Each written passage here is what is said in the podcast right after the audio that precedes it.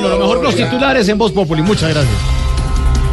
Gobierno estudia la posibilidad de ampliar periodo presidencial de 4 a 5 años, como nos acaba de decir aquí el presidente, y eliminar la figura vicepresidencial, señor. Eh, pero Mauro, ¿Qué? el periodo ya parece que se hubiera ampliado un año porque yo hablo y no me creen ni cinco. No lo dudo.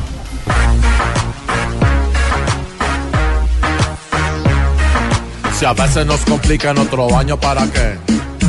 Ya con cuatro estamos bien. Si con tan solo un rato nos causan estrés. Por salud no lo meten el poder. Es que antes deberían bajarle solo a tres. Pa' no perderles la fe. Otro año más implica darles poder. Pa' seguir haciendo nada también.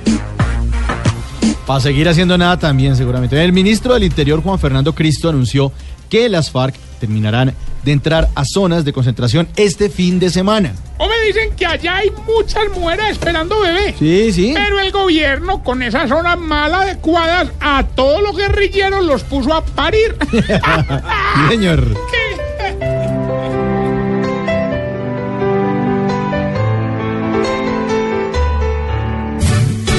Ojalá si estén ya las zonas repletas con esos guerrilleros para ver si esto empieza. Porque hemos esperado y aún con nada salen. Y es justo ver que en las zonas veredales ya no falta nadie.